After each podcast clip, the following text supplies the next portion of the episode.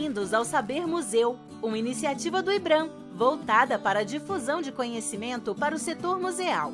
O programa Saber Museu apresenta IBRAM Compartilhando, um bate-papo sobre o campo museológico brasileiro. Neste episódio, gravado em 4 de junho de 2020, Alexandre Feitosa, coordenador geral de Sistemas de Informação Museal do IBRAM, recebe Dalton Martins, coordenador do projeto de pesquisa Tainacan, software livre para a construção social de repositórios digitais, desenvolvido em parceria com o Instituto Brasileiro de Museus, para refletir sobre a difusão digital. Pelas ações voltadas para arquivos e bibliotecas de museus e pela implantação do projeto Tainacan, que vai ser o foco né, da, do nosso bate-papo de hoje, que trata sobre difusão de acervos digitais uh, a experiência do IBRAM e a plataforma Tainacan. Bom, então aqui, está aqui comigo hoje o professor Dalton Martins, da Universidade de Brasília, uh, que coordena o projeto Tainacan na Universidade Federal de Goiás, depois ele explica melhor é, é, isso para a gente. E, Dalton, assim, sem mais delongas, vou dar só aqui um pontapé é, com relação à difusão digital, né, difusão de acervos por meio digital, a gente está num período muito particular né, para os museus, as instituições de memória, as, as instituições culturais como um todo, né, que, que tem né, nas suas ações a questão da comunicação com, direta né, com o público. Então, as portas presenciais estão fechadas e outras portas são abertas, né? Nesse período. E eu diria que são as portas digitais. Então, aqueles que já cumpriram com algumas etapas conseguem aí é, se manter relevantes né, e se manter atuantes para a sociedade uh, por meio dos seus sites, por meio das uh, redes sociais e de outras páginas. Então, assim, para a gente dar esse start, como é que você vê esse cenário? Como é que você vê a questão uh, da digitalização, da difusão digital e, assim, tem alguns que estão entrando aqui que não conhecem o projeto Tainacan, que não conhecem essa iniciativa, então é, acho que seria bacana a gente dar um retrospecto e ver como é que tudo isso começou. Bom, é contigo, Dalton. Vamos lá. Bom, é, Alexandre, agradecer inicialmente né, pelo convite, a oportunidade de estar aqui com vocês. É um prazer sempre conversar com o IBRAM, estar próximo dessa instituição que a gente considera tão importante e que vem realizando um trabalho tão de ponta em relação aos acervos digitais no país. É, eu vou dividir isso, acho que em, dois momentos, Alexandre, aí a gente pode depois entrar mais a fundo é, em ambos, assim. Falando especificamente desse período, né, da, do período de isolamento social, do período em que a gente vem é, vivenciando a quarentena, vivenciando como que essas coisas estão se dando nesse momento, eu acho que há uma, há uma sensibilização. Só um minuto, é, o microfone, eles estão aqui reclamando que o som está baixo, acho que fica mais próximo. Melhor agora? Para mim tá bom, alto. até aumentei o volume pra aqui. você tá bom? Para mim tá bom. Tá legal. É, acho que há uma um, que é importante destacar em relação a isso, né? Há um, uma sensibilização maior para que as pessoas percebam é, e reconheçam, na verdade, a internet como um espaço de socialização. Acho que esse é um ponto chave assim para a gente discutir. E dentro da nossa pesquisa, dentro do que a gente vem fazendo é, em relação aos estudos né, do Tainacan, do laboratório, a gente vem discutindo isso sobre a ideia da construção de uma presença das instituições culturais na internet, uhum. que vai muito além de você ter uma conta numa mídia social, de você ter objetos digitais no seu acervo, de você ter um site, né? E, e esse momento ele vem nos trazendo a oportunidade de entender isso, o que, que significa trabalhar em rede, o que, que significa atuar em rede, o que, que significa constituir uma presença digital. Né? E as pessoas estão percebendo, e com muitos desafios, né? desafios técnicos, desde como fazer reuniões online, né? como se conectar nos seus diferentes equipamentos, os diferentes canais que a gente participa, né? Então, uma hora entra no Zoom, Google Meet, é, Hangout, Instagram, né? Aí vai para o Jitsi, enfim, é uma quantidade, né, Skype, de plataformas diferentes com quais a gente está aprendendo a lidar, problemas de som, qualidade de transmissão, né? Agora mesmo eu estou falando aqui e para algumas pessoas o áudio não está chegando bem, então como é que a gente constrói, né, é, condições para isso? Isso nos coloca muitos desafios uhum. que certamente a grande maioria de nós não foi formada para isso. Né? Então, se a gente olhar especificamente, né, falando aqui do, do mundo da museologia, se a gente olhar para os currículos dos cursos de museologia, muitos deles não, não trazem né, pontos específicos, disciplinas específicas, conteúdos específicos para discutir essa questão do digital. Né? Uhum. Então, muitos profissionais estão tendo que lidar com essa questão e, e aprender fazendo. Né? Então, essa sensibilidade vem nos mostrando é, possibilidades, a gente vem acompanhando muitas instituições, tanto no Brasil quanto fora, né, na América Latina especificamente, a gente tem estado muito próximo do México, acompanhando experiências que eles têm feito por lá, mas com outros países também, é, tanto na América Latina quanto, enfim, Europa, América do Norte.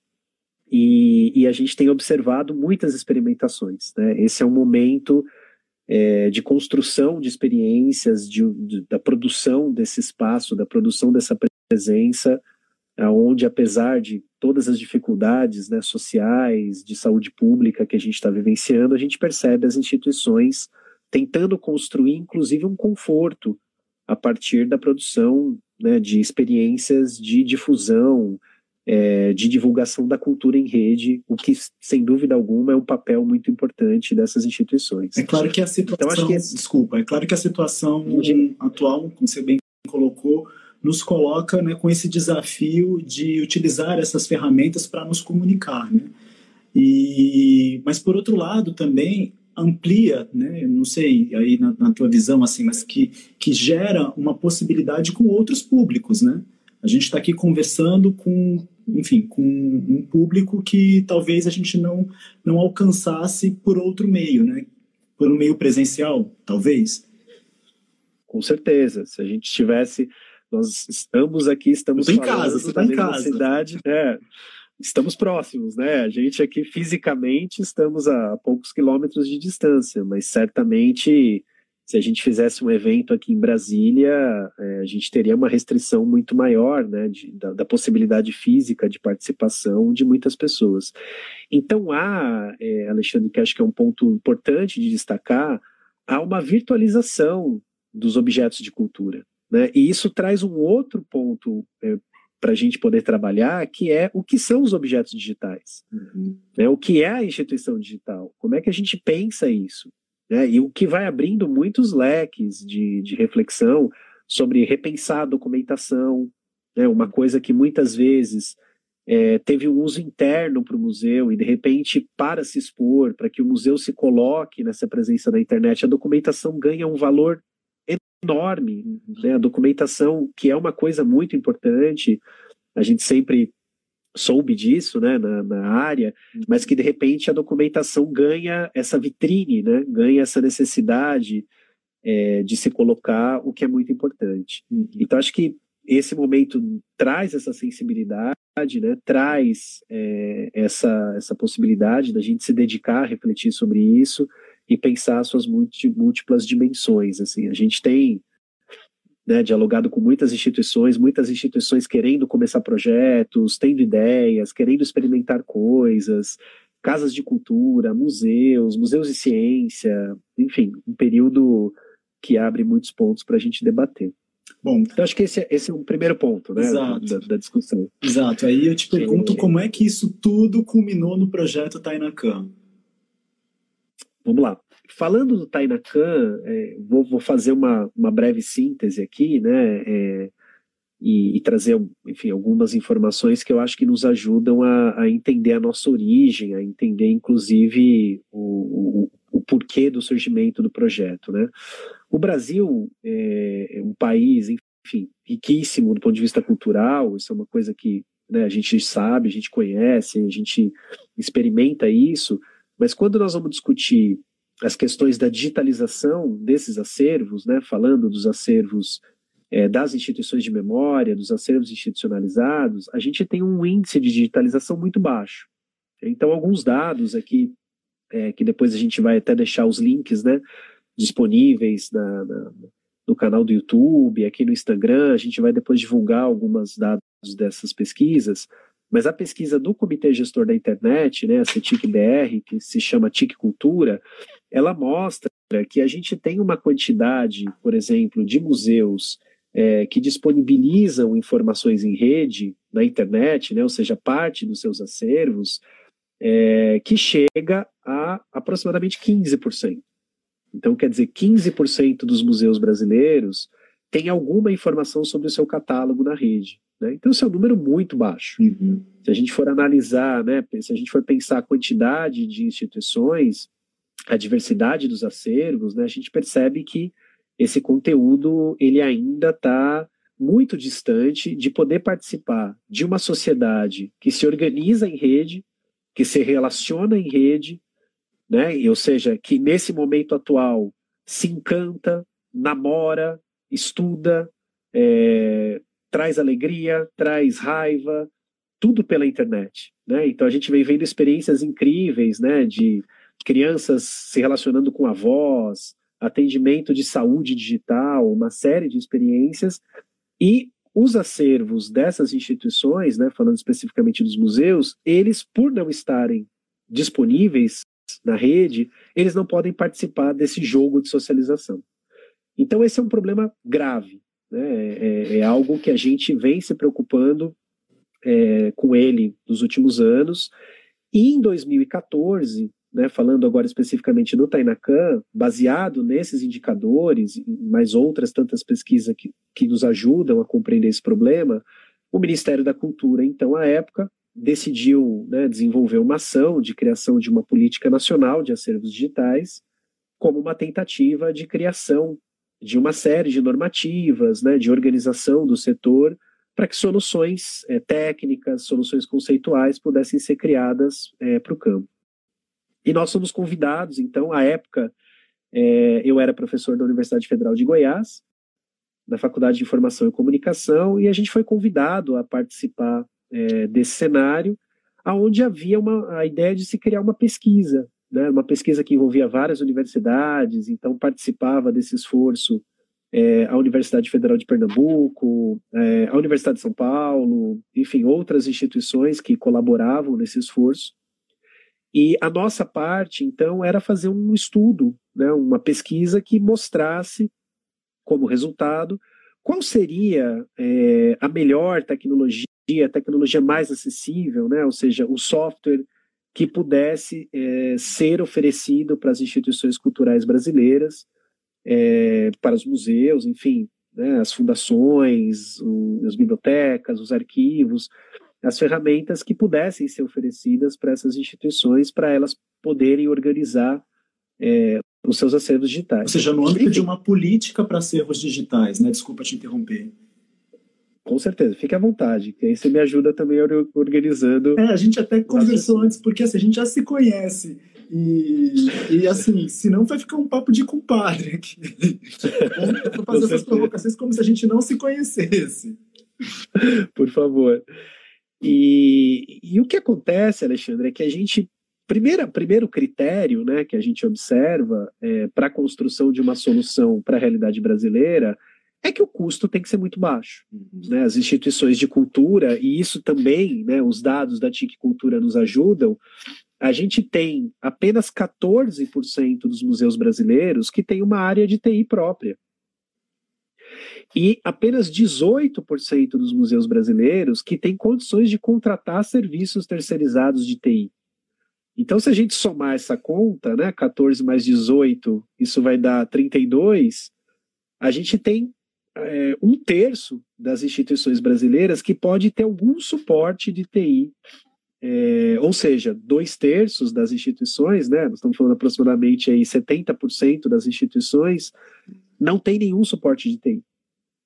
Então, é, essa é uma informação importante, né, falando especificamente dos museus, de que as soluções para os museus elas têm que ser simples, elas têm que ser soluções que sejam fáceis de usar, de que demandem. De baixo custo, de fácil manutenção. Exatamente. fácil manutenção, fácil atualização, é, que sejam soluções que eventualmente é, possam se permanecer no ar né, por muito tempo sem necessidade de grandes atualizações, é, ou, se possível, até atualizadas automaticamente, né, coisas desse tipo, é, que, que grandes instituições, né, quando a gente olha para os grandes museus, ah, vamos falar do, do Metropolitan, do Louvre, eles não têm esse problema. Uhum. Né, são instituições que têm, é, a gente acompanha as áreas de TI dos museus, né, o, o, o Louvre tem uma equipe de TI de 80 pessoas. Uhum. Então, isso é maior que muitas empresas de TI é, né, né, que tem menos funcionários que isso. Então, quer dizer, não dá para a gente é, imaginar que uma solução para essas grandes instituições será uma solução para as pequenas. Né? Uhum. Então, nasce dessa ideia de que a gente precisa realizar no país uma ação de inclusão digital das instituições de cultura. As instituições precisam ser incluídas uhum. e elas precisam de apoio para isso né? exatamente por esses dados. Não dá para presumir que uma instituição que não tenha uma área de TI ou que possa contratar um serviço de TI, ela vá resolver os seus problemas de TI sozinha. Né? E, e isso não seria adequado, né? porque exatamente os profissionais não são formados para isso. Uhum. Então, ao longo dessa pesquisa, a gente identificou que não havia no cenário brasileiro um software que fosse é, livre, né, portanto gratuito, ou seja, não envolve custo, não envolve a compra do software, é, e que fosse de fácil instalação, implantação, e que tivesse um mercado né, de, de profissionais capacitados é, para instalar essa tecnologia muito amplo no país. Não havia. Né? Então, as soluções existentes, elas exigiam um conhecimento técnico que as instituições não tinham. Uhum. Então, como é que você resolve essa equação? Você não resolve, uhum. né? porque você tem uma tecnologia que é inacessível e você tem uma instituição que não tem condições é, financeiras de contratar serviços de TI. Por mais que a gente ache que essas instituições devem ser empoderadas, e certamente elas devem, é, mas a gente também tem que trabalhar na perspectiva de criar soluções é, de fácil acesso. Uhum. Então, daí nasce o Tainacan que é uma decisão, então, que, que a nossa pesquisa aponta, lá em 2014 para 2015, é, ainda no âmbito dessa relação né, com, com então o Ministério da Cultura, de se desenvolver uma tecnologia baseada numa solução amplamente utilizada no Brasil e no mundo, que é o WordPress. Então, o WordPress ele tem hoje mais de 70% aí do, do mercado né, de, de, de sites, de, é, de tecnologias para gerenciamento de conteúdo. Que utilizam dessa arquitetura. Que utilizam dessa arquitetura, né? Então, uhum. isso a gente tem várias pesquisas, a gente utiliza, inclusive, é, algumas pesquisas que nos ajudam a, a, a, conhecer esses dados, né? Enfim, depois a gente vai deixar isso disponível lá nos links. É, mas reforçando que, que é todos esses dados a gente vai depois deixar disponíveis, ou seja, os estudos que estão sendo citados, porque esse tipo de apresentação é muito interessante quando você consegue demonstrar, né, gráficos, quando você consegue fazer links, inclusive com, sei lá, sites, né, que vão ser citados aqui. Infelizmente o Instagram tem essa limitação, mas a gente depois faz esse, é, deixa disponível, né, para quem quiser se aprofundar no que está sendo discutido. Desculpa. Com certeza, e, e, acho que é super importante, né, é, da gente deixar isso claro. Então, por exemplo, e, e a gente usa esses dados, eu estou até abrindo aqui para trazer informações é, bem atualizadas para vocês. Por exemplo, a linguagem de programação na qual é feito o WordPress, ela tem um uso nos servidores de internet de 78,9%. Então, quer dizer, a grande maioria, né, estamos falando de quase 80% dos servidores, está preparado para receber é, uma instalação simples do WordPress. Né? O, o mercado, o tamanho do mercado do WordPress é, de, de, sistemas de gerenciamento de conteúdo é de 62%. Ou seja, já conta até com uma rede de profissionais que atuam, né? Exato. Exatamente. O que facilita né, com que as instituições possam encontrar é, apoio local, uhum. possam encontrar pessoas capacitadas nas suas cidades, nas pequenas cidades né, brasileiras, nas médias cidades brasileiras, que possam ter profissionais é, que consigam dar suporte nessa tecnologia. E é isso que a gente vem observando. Né? Então, ao longo desses anos, de 2014 para cá, a gente inicia o projeto, começa a desenvolver é, essa solução, se aproxima do Instituto Brasileiro de Museus né, de 2015 para 2016, aí a gente estabelece a nossa é, primeira parceria formal, né, a, a, qual seguimos até hoje, é, enfim, muito bons resultados e, e, grandes aportes, né, tanto do, da parte do IBRAM, para nos fazer repensar a documentação, repensar a realidade das instituições, né, o que tem ajudado muito a amadurecer a tecnologia, e, e a gente segue então implementando. E, e, estamos chegando, né, nós provavelmente dessa semana para a próxima, a gente vai chegar ao número de 5 mil downloads Uau. do Tainacam. Então é um número bem, bem expressivo, né? uhum. A, a, gente vem tendo aí uma média de 30, 40 downloads por semana do software. Uhum. Então, e não só do Brasil, né? A gente teve, é, a gente tem tido notícia de usos do Tainacan nos Estados Unidos, a gente teve é, notícia de uso do Tainacan é, no México, no Chile, no Peru, a gente teve agora, recentemente, é, a gente descobriu usuários que entraram na lista de suporte técnico vindos da Suécia. Né? Então, é, acaba que vai se internacionalizando como tecnologia, por exatamente né, ser uma solução é, que pode ser facilmente implementada é, e que vai ganhando uma escala que demonstra a sua viabilidade, né? o que é, é, é muito importante, assim, ou seja, várias prefeituras é, ou seja, governos municipais pelo Brasil têm criado é, sites de museus utilizando o WordPress com Tainacan. Então a gente tem vários exemplos disso. É, isso só demonstra gente... o potencial do software livre e do código aberto, né? Exatamente. O que é muito importante, porque a gente não só está resolvendo, e eu acho que isso é muito importante de destacar, Alexandre, inclusive, grande parte do protagonismo do IBRAM é, está nesse ponto, que o software ele passa a ser uma oferta pública do IBRAM. Então, a instituição não só está resolvendo o seu problema, né, a instituição não só está resolvendo é, a disponibilização do acervo digitalizado dos museus, que ela é responsável né, pela gestão, como ela também está oferecendo essa tecnologia para outras instituições. Sim. Isso gera uma economia de escala. Sim. Ou seja, o, o, o, custo financeiro que o IBRAM investiu no projeto as outras instituições ganham. Elas não precisam gastar mais recursos com isso. E, e, e, isso é absolutamente necessário na política cultural brasileira. Né? A gente fazer um bom uso dos recursos que temos. Né? Só fazendo um parênteses, porque você falou do protagonismo do IBRAM, e aí trazendo também esse histórico né, do projeto que nasce lá no Ministério da Cultura, mas que é adotado pelo Instituto como uma ferramenta para atender a uma série de questões que a gente já vinha levantando, né, pra, com relação à catalogação de acervos e difusão de acervos.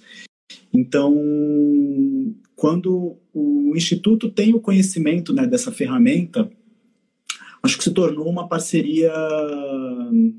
Como é que eu posso dizer? Aqueles encontros, né? Que, que o universo meio que vai conspirando e de repente né, acontece. É, a Rose aqui né, é, fez um destaque sobre a questão da documentação e é, é, muito bom citar que esse projeto começou né, com o trabalho dela lá em 2016, 2017, essa primeira parceria aí que foi firmada com a universidade, dando continuidade, assim, foi uma aposta, né, dando uma continuidade aí no trabalho que já vinha sendo desenvolvido, mas da gente pegar e aproveitar o potencial que a gente já tinha de conhecimento adquirido, do que a gente queria oferecer para a sociedade, né? do que a gente queria oferecer para o campo de ferramenta para atender as questões de documentação com o que vinha sendo desenvolvido no Ministério. Então, acho que foi um casamento, foi uma parceria muito produtiva. Né? É, o fato de ter nascido também essa iniciativa é, de uma pesquisa da universidade, acho que é muito importante, porque, enfim, vocês trazem uma série de dados e, e provocações e investigações na Kansas, a gente chama assim, né, é, lançados, ou seja, 16 museus em branco conseguiram utilizar essa ferramenta né, para disponibilizar os seus acervos e mais de 20 que estão trabalhando aí né, com, com a equipe da universidade para atingir esse objetivo. Exatamente. É, e é muito interessante, Alexandre, porque agora a gente está chegando num nível né, do projeto com o IBRAM, onde é possível desenvolver novas coisas, é, novas soluções que permitem a visualização desses acervos de forma integrada. Opa, spoilers. Então, isso. é, spoilers. Estamos aí. É, a gente tem trabalhado nisso, né, já desde o do ano passado para cá, e nós estamos próximo aí do, do, do, lançamento de uma primeira solução é, piloto ainda, mas uma primeira solução nessa área, é, e que permite a gente visualizar de maneira integrada o acervo desses museus. Né? Então eu vou dar um, um exemplo que, que para mim foi quando eu fiz a, a, quando a gente chegou nos primeiros resultados dessa integração, eu tive interesse de ver isso. Né? Uhum. Então, por exemplo, nós estamos falando aqui de 15 museus, você imagine que muitos desses museus têm objetos de acervo que são objetos da mesma tipologia, né? Eu vou pegar como exemplo uma cadeira. Uhum. Né? Eu digo cadeira porque é, é, é, um tema de design que me interessa. Eu, eu, gosto de acompanhar design de cadeira, e tal. Então, o que, que eu fiz é, quando a gente fez essa, esses primeiros pilotos? é possível você navegar pelos acervos dos diferentes museus pela sua tipologia, uhum. né? falando em termos mais técnicos, pela classe do tesauro, né? uhum.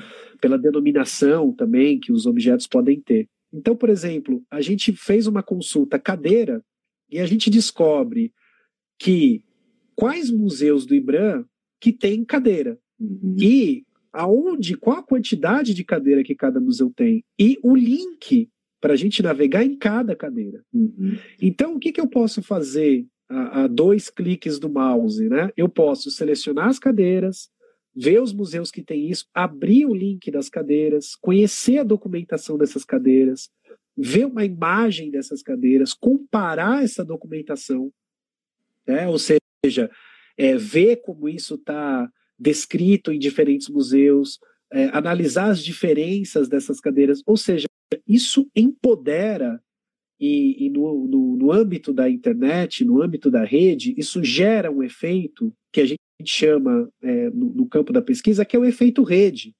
Ou seja, a soma dos nós gera um valor que é a escala da quantidade é, de documentos que a gente começa a analisar em conjunto. E é o que acontece. Né? Então, por, por exemplo, a gente vai entrar, sei lá, num site de busca, e geralmente você enfim, coloca uma informação, quando você vê, você está já entrando em outra informação que está vinculada a ela.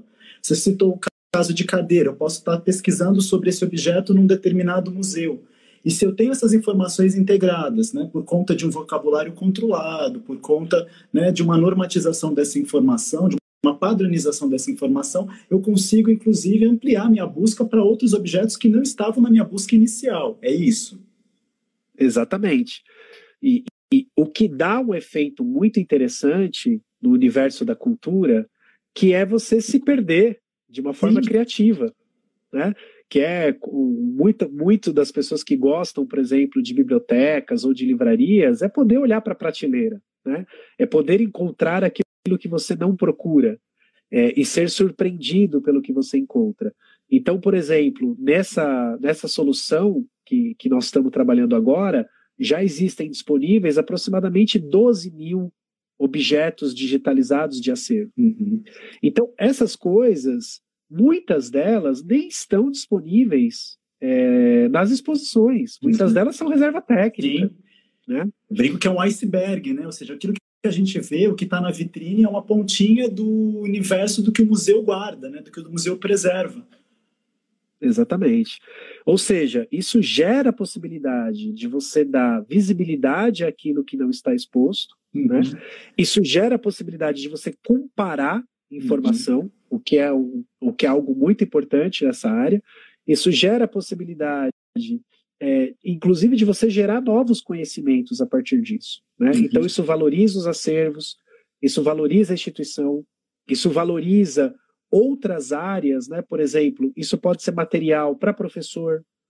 Né? Então, por exemplo, eu mostrei é, essas cadeiras para uma pessoa aqui da Faculdade de Arquitetura da Universidade de Brasília, que adora cadeiras. Ela ficou apaixonada. Ela falou, cara, eu vou usar isso aqui no meu material de, de aula. Eu vou, eu vou dar aula para os meus alunos mostrando os acervos dos museus do Hebron. Eu falei, Gente, é exatamente isso que a gente espera. Fazendo um filtro, é é... eu vou chegando em vários objetos ali. E eu, eu coloco esses museus meio, meio que no, no mesmo. É, no, no, no, mesmo repositório, né? No, no, mesmo grupo, né? Exatamente. E eles passam, então, a estabelecer um diálogo, porque como eles adotam o mesmo padrão, né, no caso do, do IBRAM, existe uma instrução normativa né, que ajuda a organizar essa documentação, que é o INBCM, e quando essa instrução normativa é adotada pelos museus, a gente passa a ter a mesma estrutura de documentação. Então, isso permite a agregação da informação. Isso permite com que a gente dialogue né, do mesmo universo conceitual, do mesmo universo semântico, né? A gente possa trocar é, referências nessa área. Você está falando aí, eu estou já assim, a busca é a primeira coisa que vem à cabeça, mas já estou pensando assim em possibilidades de curadoria digital, sabe, assim, de você poder pensar em, em, exposições virtuais com objetos que estão geograficamente em locais distintos e que vão continuar geograficamente nesses lugares, né? Exatamente. É, pegando, né, voltando ao exemplo da cadeira, você poderia gerar uma exposição digital das cadeiras dos acervos do IBRAM, dos museus ligados ao IBRAM. Né? Uhum. Então você poderia dar diferentes formas de visualização a essas cadeiras, você poderia selecionar cadeiras que você acha que a imagem está mais interessante, ou algum aspecto do design que você gostaria de dar evidência, ou seja, um curador, vamos imaginar, né, um, um designer de cadeira, por exemplo, ele poderia selecionar esses objetos e fazer uma exposição. Uhum. Né? É, então, os usos que o acervo ganha começa a ter muitos tipos de aplicações diferentes. E isso, né, acho que é importante frisar aqui nesse debate, é, no, no nossa conversa, né, Alexandre? É, isso é uma valorização do acervo, é uma valorização da instituição cultural, porque ela passa a ser mais utilizada. E esse acervo ganha é, importância social, né? ele ganha relevância, ele aumenta é, a, a, sensibilidade de uso, as pessoas começam a entender, opa, é, é, 30 mil, 40 mil, 100 mil objetos disponíveis na rede, passa a virar uma referência para as pessoas. Né? Então, esse, esse é um trabalho de construção de identidade, de construção de referência extremamente importante para a área cultural. Maravilha. Bom, é, a gente acabou já chegando né, no, no, nos lançamentos do IBRAM, a gente teve outros, eu vou fazer aqui a propaganda, a gente teve outro, dois lançamentos nesse período de, de, de pandemia que foram muito significativos, não que os outros não tenham sido, mas é porque esses tiveram um, um, uma questão especial de que foram feitos totalmente é, por trabalho remoto. Né? A gente já tinha iniciado esse trabalho antes desse período de isolamento, e os museus já tinham também né, é, é, é, realizado né, todo um trabalho com relação à padronização da documentação, com relação à estruturação né, do vocabulário, dos vocabulários controlados, a estruturação né, dos metadados em cima do Inventário Nacional de Bens Culturais Musealizados, que é um trabalho que é feito lá na Coordenação de Arquitetura da Informação, e aí preciso mandar um abraço aí para Amanda, para o Murilo, né, pessoal que trabalha aí com, com, com a Rose, que trabalha aí com, com essa ação. Então, esses dois museus, Museu Casa da Era e o Museu Casa Histórica de Alcântara, que lançaram né, é, suas coleções nesse período, é, demonstram né, é, o quão importante é esse trabalho prévio, né, esse trabalho que a gente comentou lá de documentação, de digitalização, para que você consiga é, atingir né, é, essas ferramentas de comunicação para que você consiga atingir né, esse, esse público nesse período é, que a gente só tem essa porta aí, como a Fernanda colocou né, inicialmente, a gente só tem essa porta hoje aberta. Eu, eu, eu, queria provocar contigo também uma coisa que eu tinha até combinado antes, é, com relação às redes sociais, a, a Wikipédia, como é que os museus podem trabalhar os seus acervos é, diante dessas plataformas. Então, estou falando aí Instagram, que é essa que a gente está usando, Twitter. É, quais são os dados que vocês têm sobre isso? Então, a gente vem, é, dentro também né, do, do, laboratório, a gente vem pesquisando a presença dessas instituições, no primeiro momento, para tentar entender como é que essas instituições estão né, no Facebook, é, como é que essas instituições estão no Twitter, na, nas mídias sociais, na própria Wikipedia, na Wikimedia, é, como é que é a situação dos museus brasileiros, né? Então a gente vem produzindo várias pesquisas nessa área.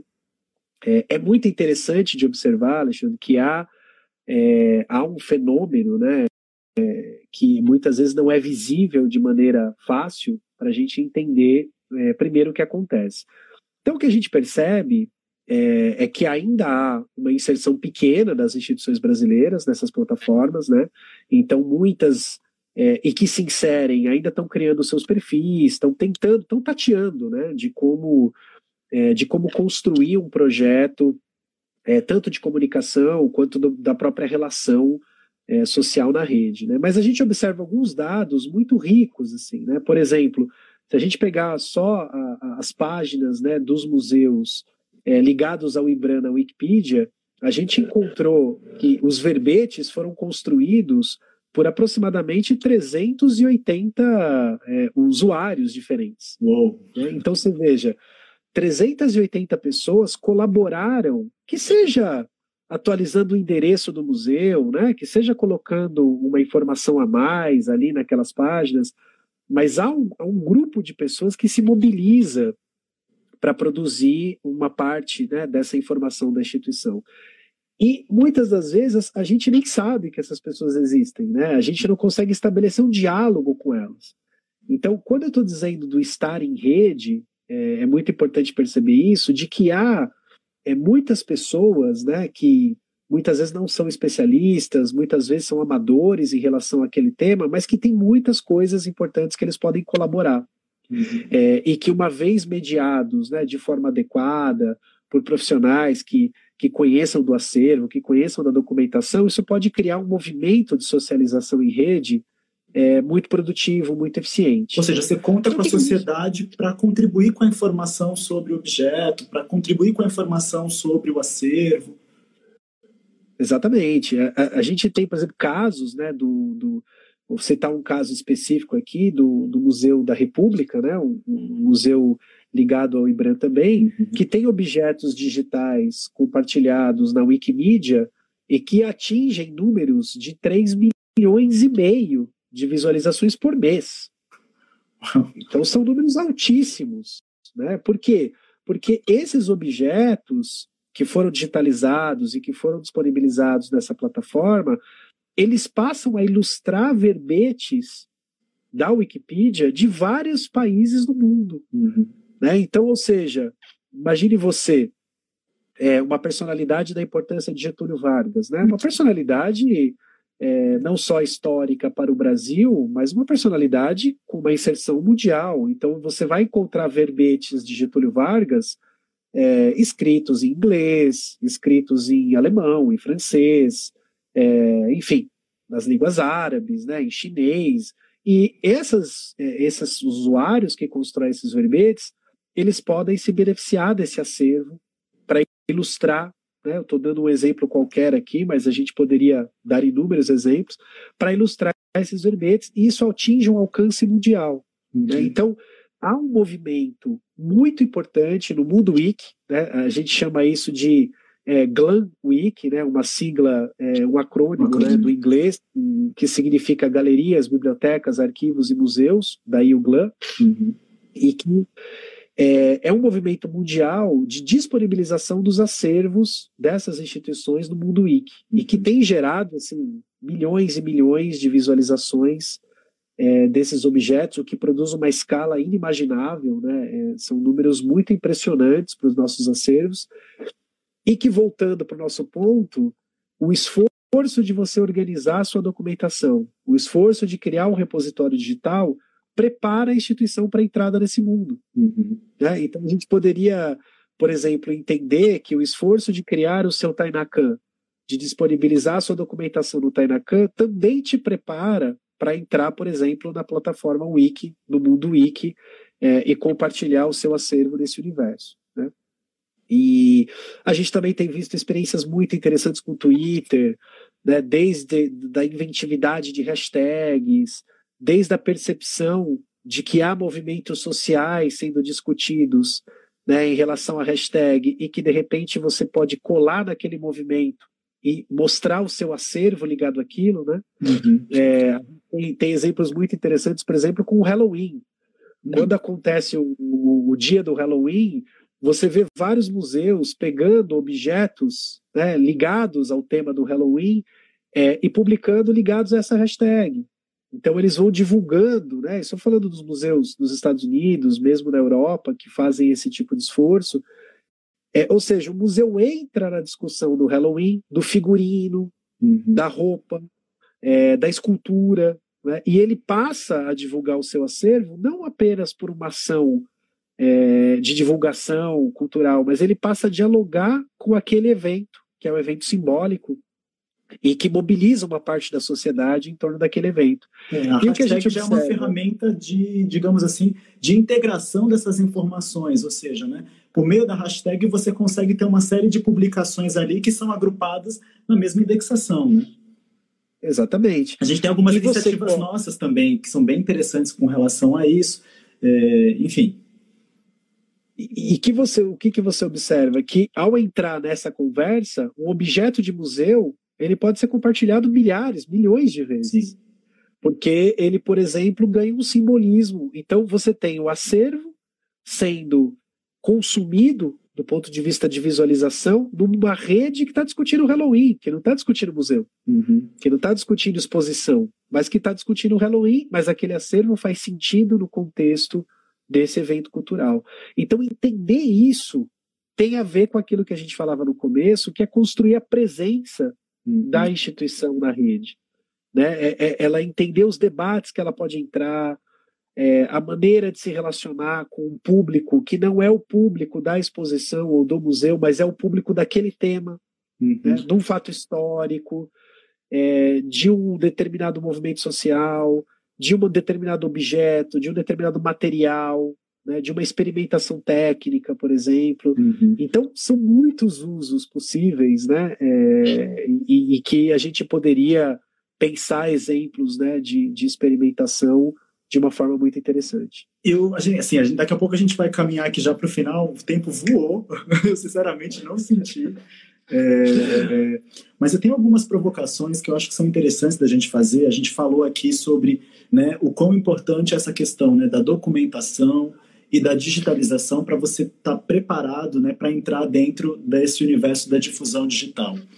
E aí, o que eu fico aqui pensando, né, que, que enfim, é, essas questões meio que, que é, é, provocaram, né, ou seja, que, que, que fizeram com que o projeto Tainacan né, se constituísse. Aí eu queria te perguntar assim, como é que você vê como alternativa? Vai, eu sou um museu e eu tenho dificuldade na digitalização do meu acervo, ou eu tenho dificuldade é, nas questões da documentação. Ou seja, de que forma, eu, é, é, quais ferramentas o museu pode né, é, é, usar para atender a essas questões?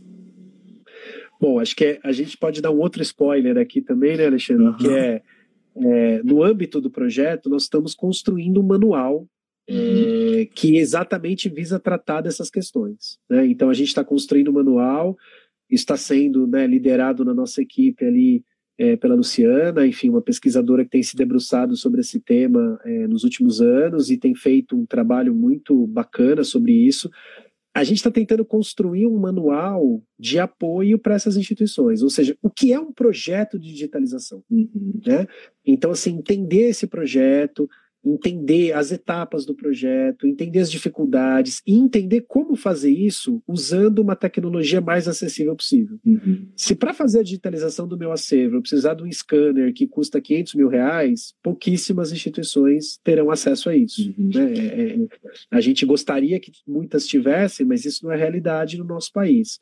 Então a gente tem trabalhado na construção é, desse material com recursos mais acessíveis, ou seja, usando câmeras de baixo custo, iluminação de baixo custo, estúdio caseiro, que é possível fazer é, com papelão, com cartolina, né, com estúdio de fundo falso, com iluminação é, para apoio a mídias sociais, ou seja, coisas que são acessíveis, que podem muitas das vezes custar menos que mil reais para você adquirir e montar uma infraestrutura de trabalho É, então a gente tem trabalhado nessa direção. Né? Eu acho que esse manual ele deve, enfim, é, ficar pronto aí até o final desse ano para lançamento. A nossa ideia, obviamente, isso vai passar por muitas discussões, é, o máximo de visões possíveis, mas a ideia é exatamente colocar um material disponível ao público que tente resolver essas questões. Ou seja, eu não entendo nada de digitalização, eu quero fazer um projeto, o que é que eu faço?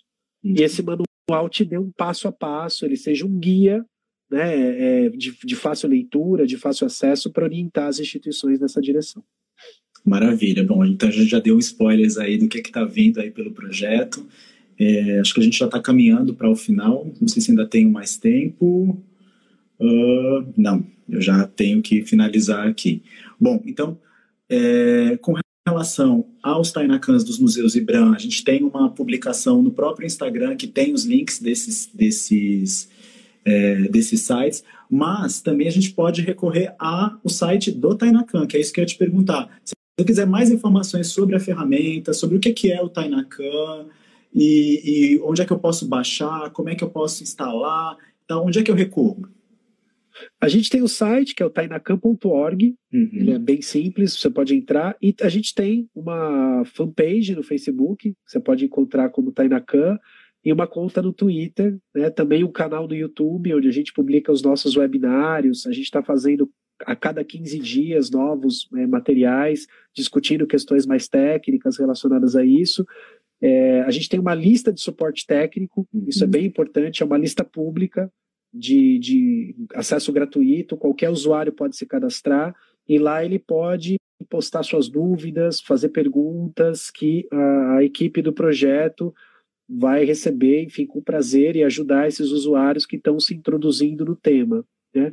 Mas ali no site tainacam.org já tem um, uma dica para todo esse material, tem videoaula disponível sobre Tainacam, tem uma wiki com material de apoio que ensina como instalar, como configurar, enfim, tem bastante material já produzido e mais ainda em produção nos próximos meses. Sim, da mesma forma também é possível se informar sobre isso lá com, com, com o IBRAM, né?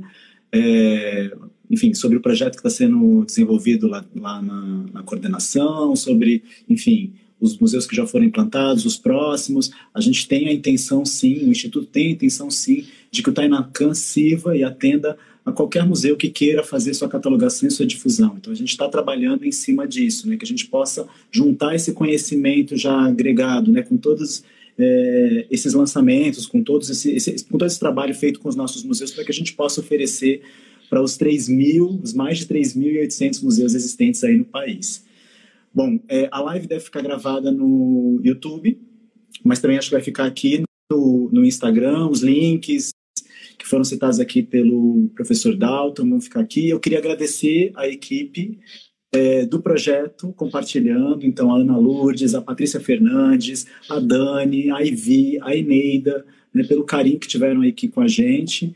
E, e semana que vem tem mais. Semana que vem tem, tem mais. Dalton, seu, suas seus agradecimentos aí, seu, seu tchau.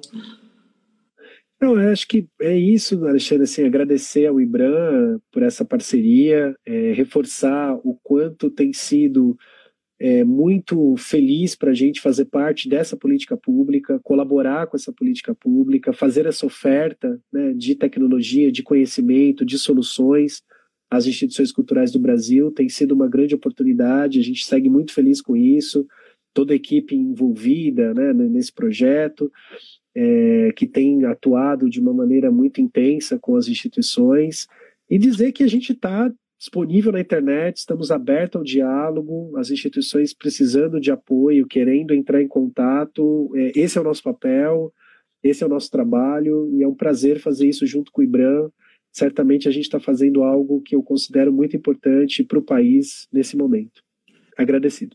Gente, Tchau, tchau. Obrigado, obrigado, professor Dalton, por ter participado.